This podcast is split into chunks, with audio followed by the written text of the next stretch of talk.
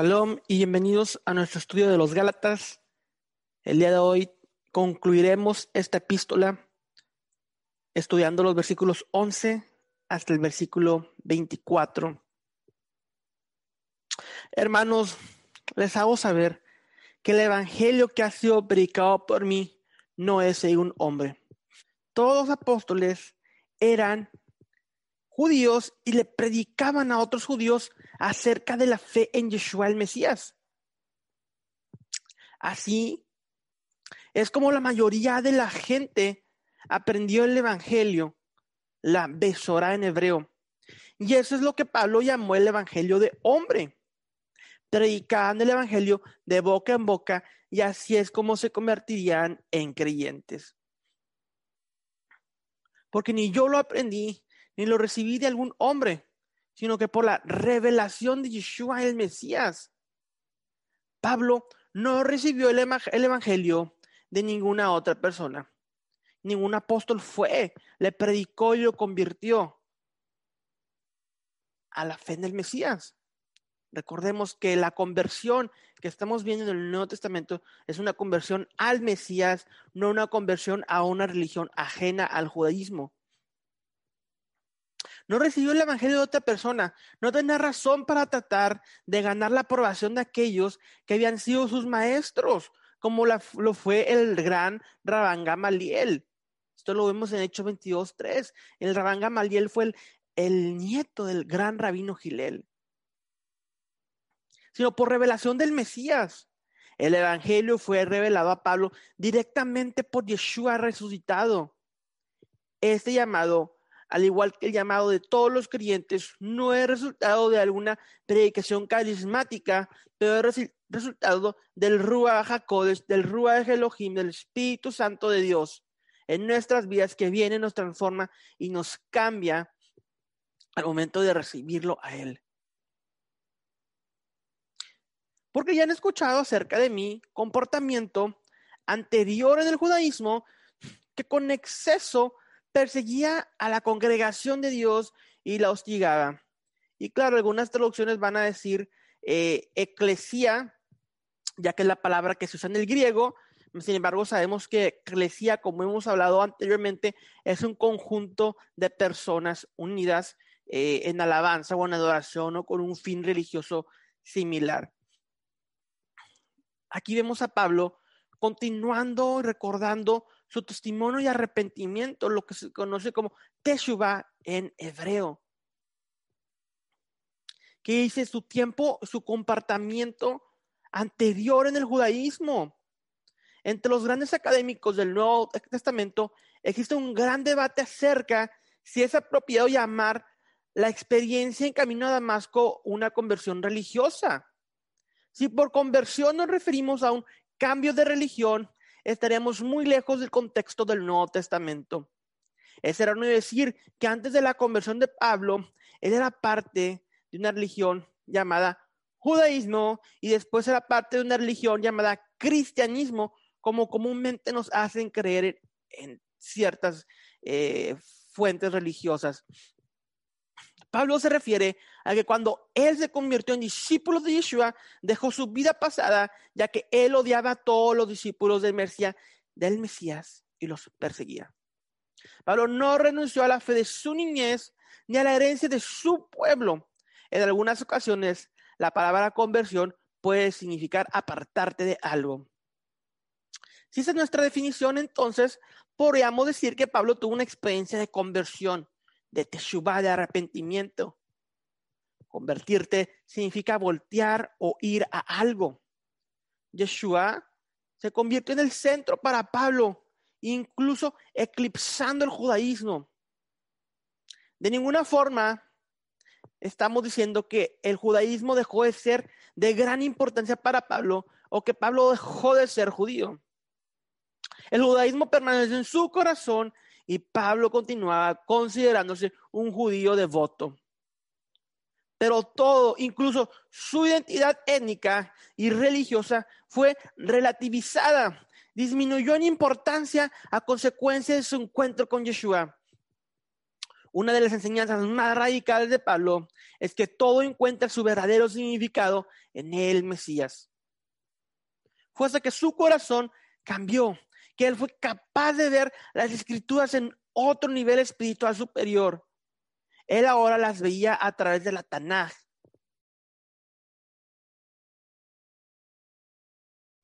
Pero en segunda de Tesalonicenses 2.15 Pablo nos alienta a conservar las tradiciones mientras que no contradigan la escritura. Gálatas 1.14. Y aventajaba grandemente en el judaísmo a muchos de los contemporáneos de mi nación, siendo mucho más celoso de las tradiciones de los padres. Ese término, las tradiciones de los padres, es un término neotestamentario del Nuevo Testamento para lo que más tarde se llamó, se llamó la Torah oral, la Mishnah, que después dio lugar al Talmud.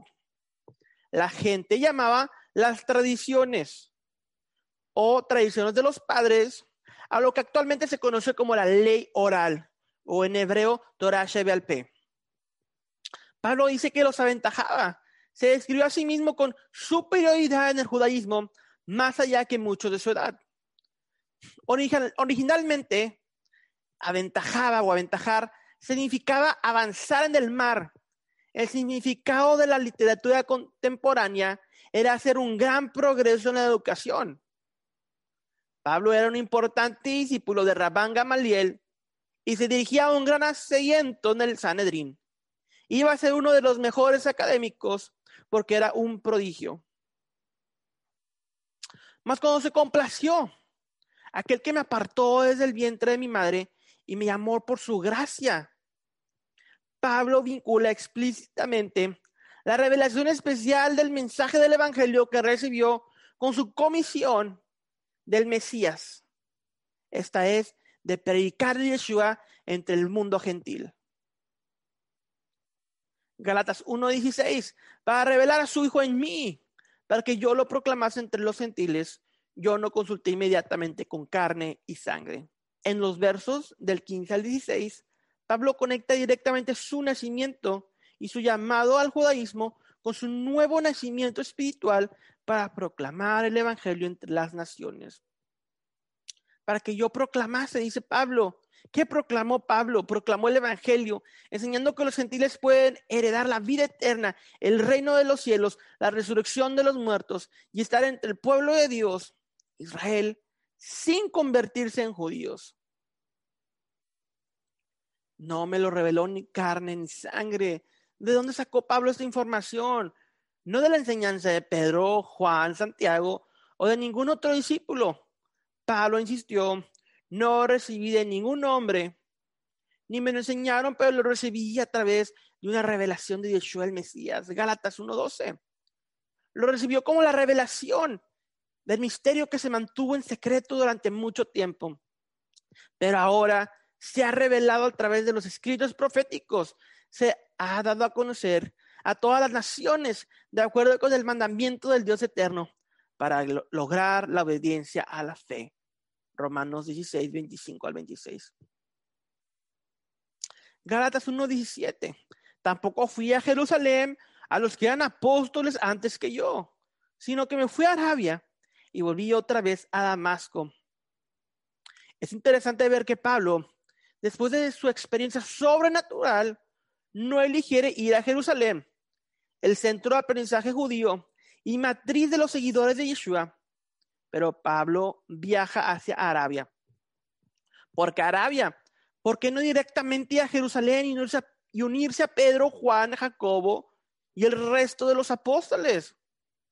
Cuando los hijos de Israel dejaron Egipto en el Éxodo, Hashem los guió al monte Sinaí, el cual, de acuerdo a Gálatas 4:15, está ubicado en Arabia. Es evidente por el testimonio de Pablo que él tuvo encuentros personales con Dios.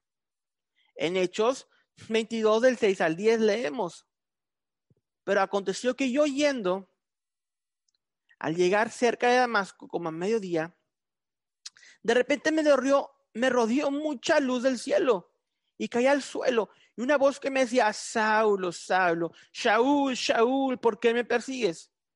Y yo entonces respondí, ¿quién eres tú, Señor? y me dijo, yo soy Yeshua de Nazaret, a quien tú persigues. Y los que estaban conmigo vieron a la verdad la luz y se espantaron, pero no entendieron la voz que hablaba conmigo. Y yo le dije, ¿qué haré, Señor? Y el Señor me dijo, levántate y ve a Damasco, y allí se te dirá todo lo que está ordenado que hagas.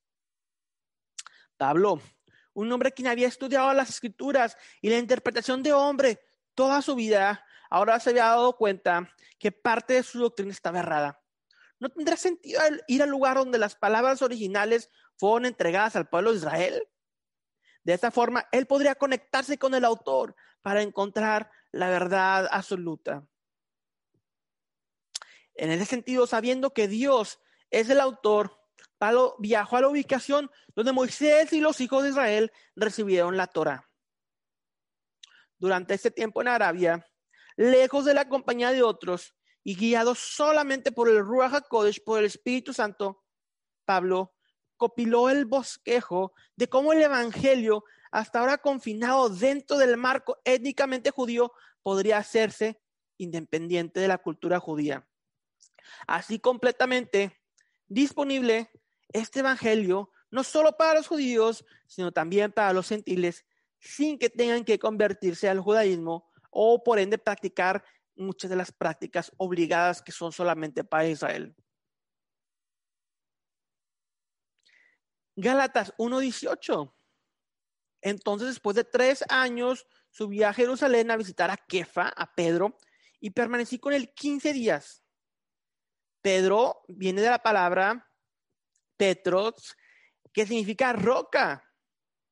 Y Kefa en hebreo es el nombre arameo de Pedro que aparece transliterado en el griego del Nuevo Testamento. Literalmente podemos leer en el griego la palabra kefa. Claro, en el griego se le agrega eh, una S final, eh, ya que los, nombres masculinos llevaban esta eh, S final, más sin embargo, el nombre en arameo es kefa, no kefas y mucho menos cefas, como ya está literado el español. Pablo dice, permanecí. Cuando Pablo llegó por primera vez a Jerusalén, la comunidad de los apóstoles se negaron a recibir a su perseguidor. No confiaban en él, asumieron que quería obtener información privilegiada. Finalmente Bernabé lo llevó ante los apóstoles y confirmó su sinceridad. Pedro y Santiago le dieron la bienvenida y la comunidad lo recibió. Ahí los conoció. Él terminó quedándose con la familia de Pedro, Kefa, en Jerusalén durante 15 días, probablemente pasando tres Shabbatot juntos, tres días de reposo. Gálatas 1.19. Mas a ninguno de los otros apóstoles vi, sino solamente a Jacob, el hermano del Señor. El hermano de Yeshua fue el autor de la epístola de Santiago, Jacob, un apóstol y líder de la comunidad mesiánica en Jerusalén.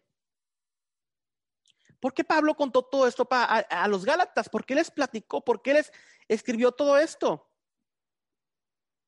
Quería enfatizar que no recibió su mensaje único del Evangelio por medio de transmisión apostólica, sino que él lo recibió directamente del Maestro a través de una revelación especial. Mientras que estaba con los apóstoles en Jerusalén, recibió su comisión. Mientras oraba en el templo, cayó en trance y vio una visión del maestro. Y Yeshua le dijo, ve porque te enviaré lejos a los gentiles. Hechos 22, 21. Galatas 1.20. En esto que ahora les escribo a ustedes, he aquí delante del Eterno, de Dios, yo no miento. 21. Entonces me fui a las regiones de Siria y de Cilicia. Pablo dejó Jerusalén y pasó 14 años en Siria y Cilicia. Los primeros ocho años aproximadamente los pasó en su ciudad natal de Tarso. Pasó su tiempo predicando al Mesías y la fe que alguna vez intentó destruir en las sinagogas de la región. Trabajó como fabricante de tiendas, pasó su tiempo estudiando, aprendiendo, trató de comprender la comisión que escuchó en la visión. Ve porque te enviaré lejos a los gentiles. Pasó su tiempo buscando confirmación en los profetas que esta efectivamente era la palabra del Señor, que la salvación del Mesías se extiende incluso a los gentiles. Después de unos ocho años sucedió algo notable.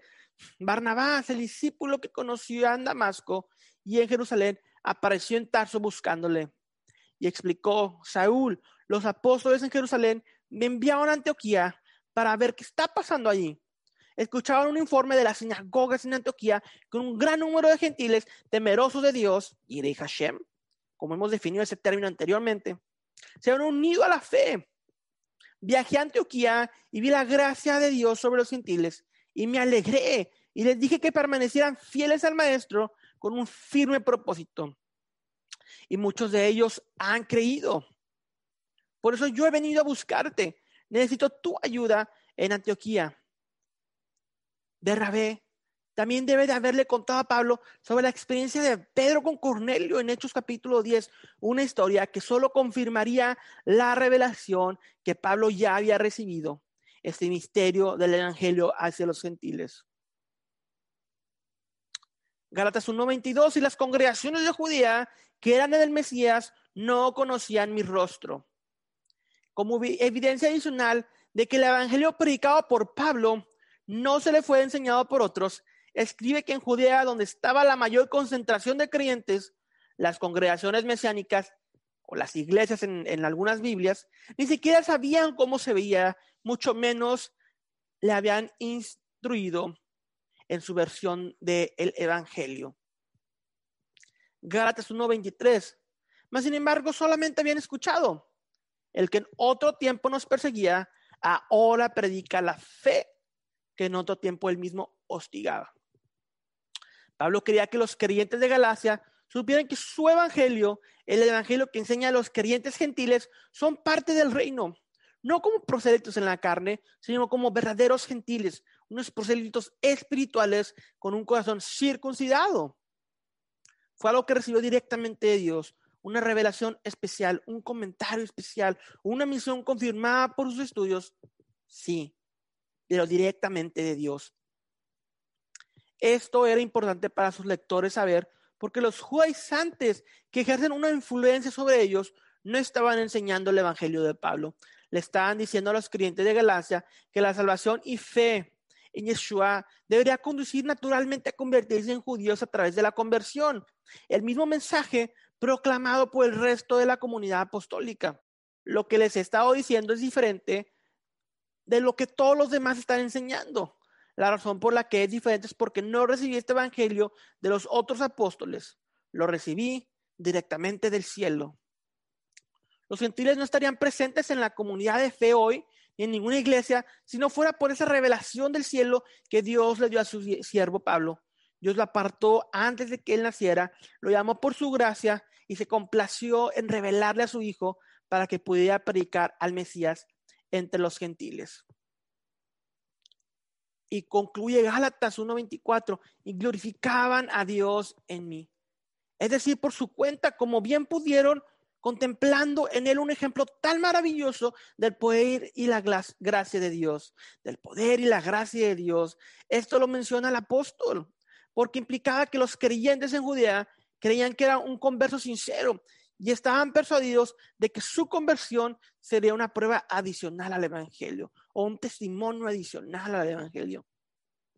Los creyentes en los diversos lugares donde Pablo predicó, habían escuchado de Pablo y su historia de persecución a los creyentes judíos. Ellos sabían que el poder de la liberación de Dios y el saber que Pablo se había convertido en creyente seguramente reafirmaría la fe y la esperanza de todos. Después de todo, si Pablo pudo, pudo aceptar al Mesías, entonces cualquier persona lo podría recibir también al concluir el capítulo 1 de Gálatas, entendemos lo que es la perversión del Evangelio y a quién le están enseñando esa perversión. Pablo aún no nos dice cuál es el remedio a este problema, pero solo vimos en términos generales que la congregación en Galacia tiene un problema y que ellos creen que Pablo les puede ayudar con esto. Bendiciones para todos. Nos vemos en el capítulo 2 de Gálatas. Shalom, shalom.